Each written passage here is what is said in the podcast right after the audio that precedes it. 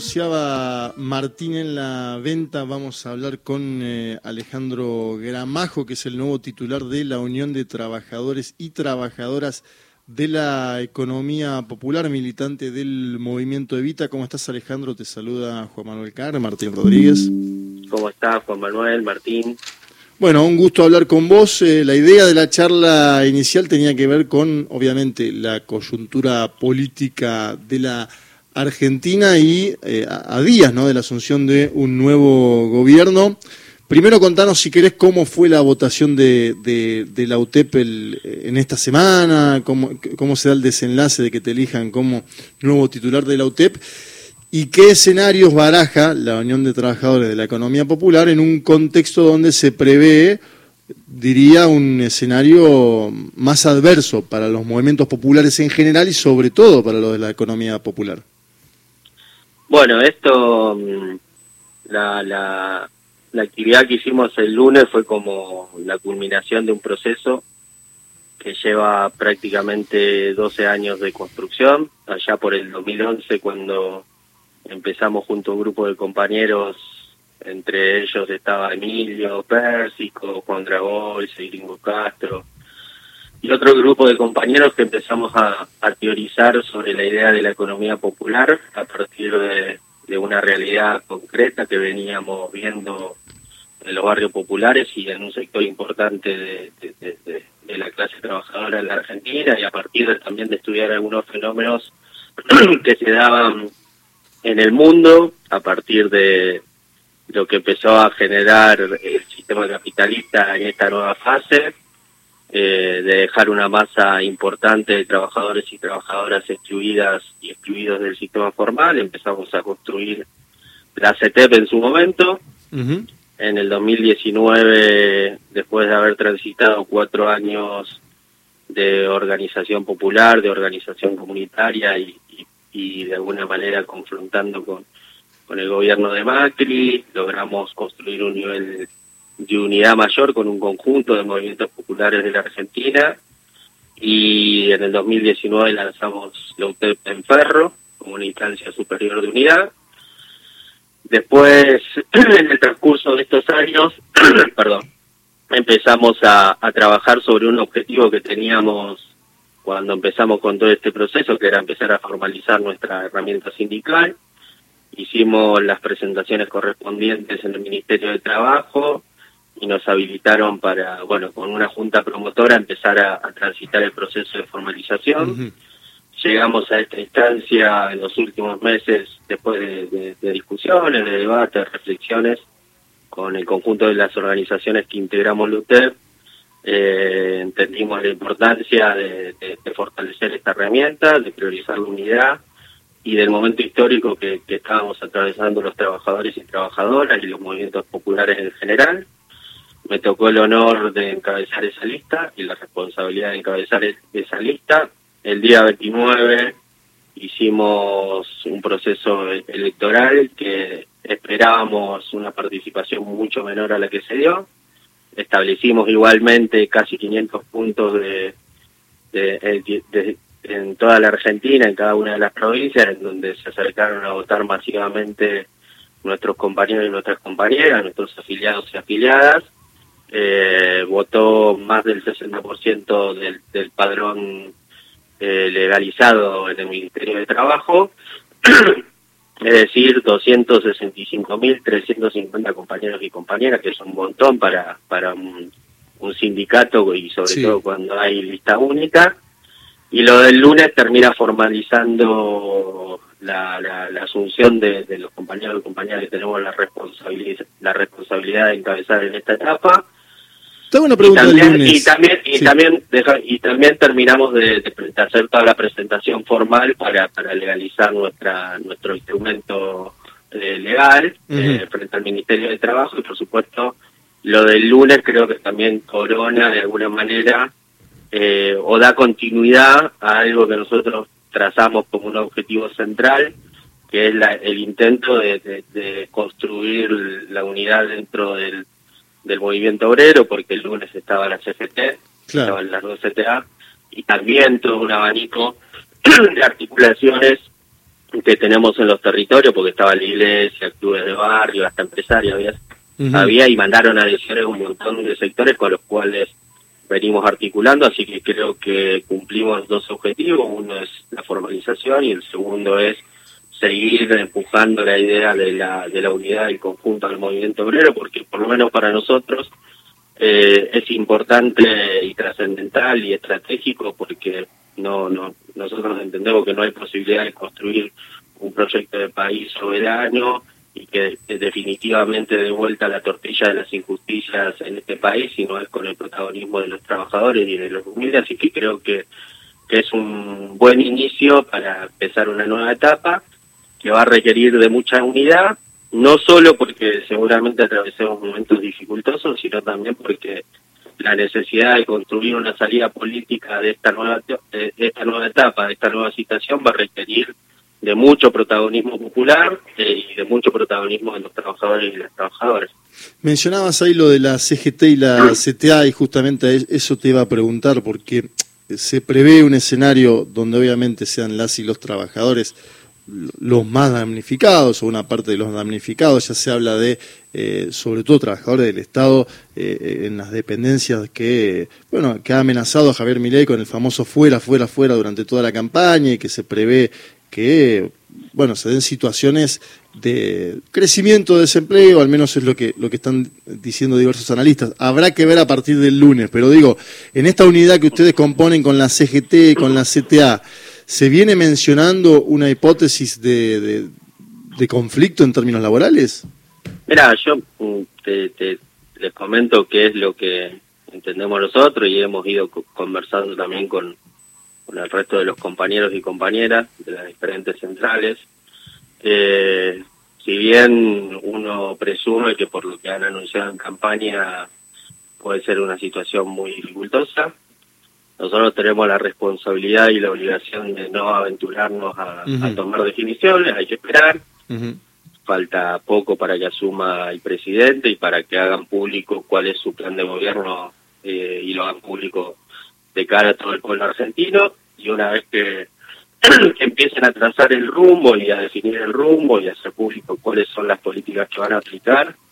tenemos eh, activados todos los mecanismos para, para salir a debatir en todos nuestros cuerpos de delegados, nuestros órganos de base para, para evaluar las medidas y para trazar eh, y definir como cuál es la hoja de ruta nuestra, digamos, ¿no? Lo que nosotros sí tenemos en claro y que, y que lo vamos a hacer como lo hicimos en cada uno de los gobiernos, tanto en el de Cristina como en el de Macri como en el de Alberto, es llevar nuestras demandas como sector. Una vez que se oficialicen las nuevas autoridades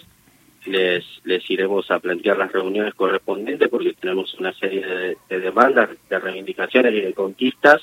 que hemos logrado en los últimos años y que no no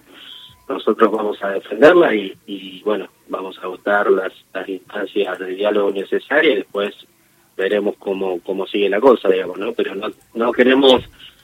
aventurarnos a tomar definiciones porque todavía no está claro, por lo menos lo que ha,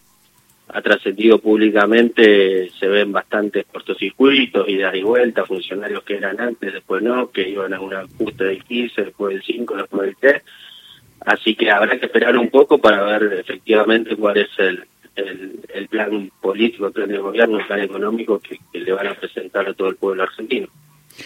¿Cómo está, Peluca, acá? Martín Rodríguez, ¿cómo te va? Martín, querido, ¿cómo andamos? Bien, bien. Escúchame, vamos un poquito más para atrás. Eh, imaginemos que hay un oyente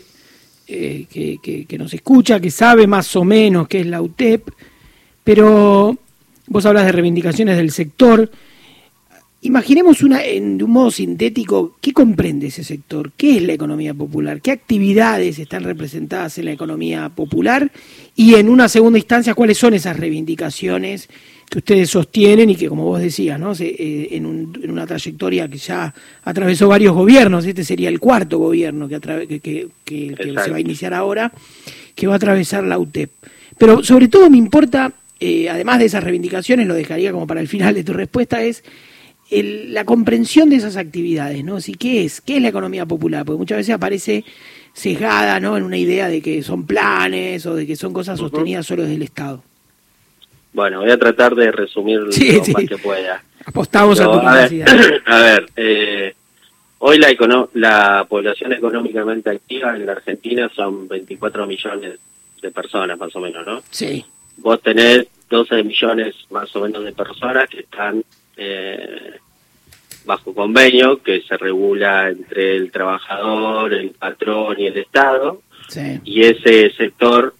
que en ese sector se incluye a los privados, a los públicos, monotributistas, tienen su esquema de discusión, que son las paritarias, y hay un sector que son 12 millones aproximadamente de compañeros y compañeras que están afuera del mercado formal, se los conoce como informales en general. Dentro de ese sector vos tenés un sector de compañeros y compañeras que necesitan una asistencia determinada del Estado que tiene que ver más con un acompañamiento porque es un sector que sufre mucha marginalidad, mucha exclusión, mucha violencia horizontal, entonces hay políticas muy puntuales que tienen que ver con el acompañamiento de ese sector. Y tenés un sector que son aproximadamente 8 millones de compatriotas que nosotros decimos que son compañeros que están trabajando porque se autoinventaron su trabajo y es un sector que no tiene formalidad, que no tiene institucionalidad y que tiene un problema de derechos. Es decir, dentro de ese sector vos tenés recicladores, tenés eh, obra de baja intensidad, tenés textiles, tenés eh, compañeros y compañeras vendedores vendedores de los espacios públicos que son casi 800 mil, mm. Tenés eh, agricultura familiar, tenés trabajadoras y trabajadores sociocomunitarios, todo ese universo de trabajadores y otras ramas más componen lo que nosotros denominamos la economía popular. Hay un antecedente que para mí es central y que muchas veces eh, la dirigencia política, el mismo gobierno saliente, desconoce un poco, trata de ocultarlo, que en el 2016 nosotros, los movimientos populares, logramos sancionar la ley de emergencia social. Porque para mí este es un, punto bisagra a la hora de la discusión de la economía popular, porque esa ley, primero, los movimientos populares logramos construir un amplio consenso con todos los sectores de la política argentina, porque solo un diputado no votó, es el diputado de Salta Olmedo, no sé si todavía seguirá siendo diputado, pero fue el único diputado que no votó esa ley, que para mí tiene como dos componentes centrales, digamos. Uno es que reconoce un nuevo sujeto social en la Argentina, que es el trabajador y la trabajadora de la economía popular,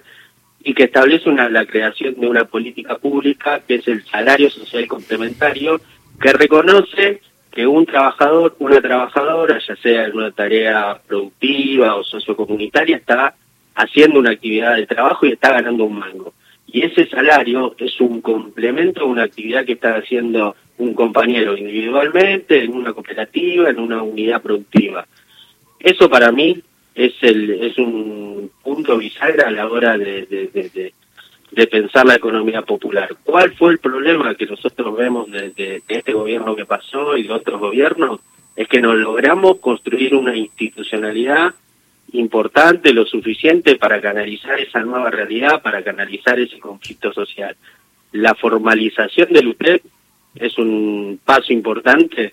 para que ese sector tenga un instrumento, una herramienta para empezar a discutir con el Estado cuáles son las reivindicaciones. ¿Cuáles son las reivindicaciones? Bueno, nosotros hemos avanzado en bueno, el salario social complementario, que hoy es el potencial trabajo,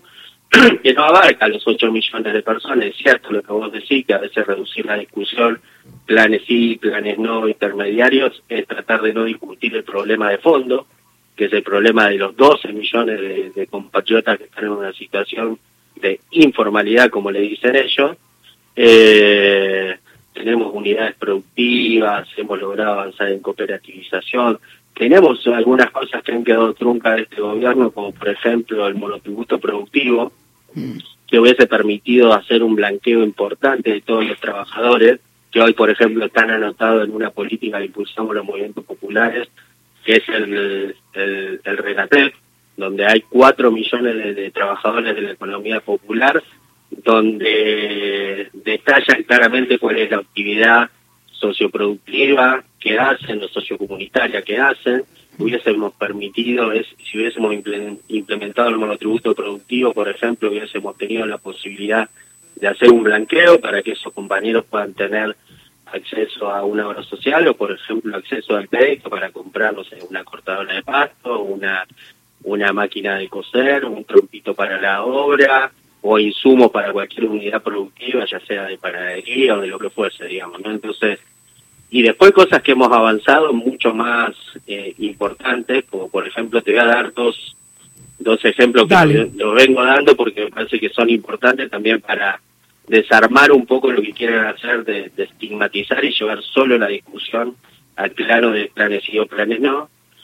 Por ejemplo, en el último tiempo nosotros hemos logrado hacer dos convenios importantes con una empresa importante, con un empresario importante que es el empresario de Narváez que tiene la cadena de supermercados Chango Más.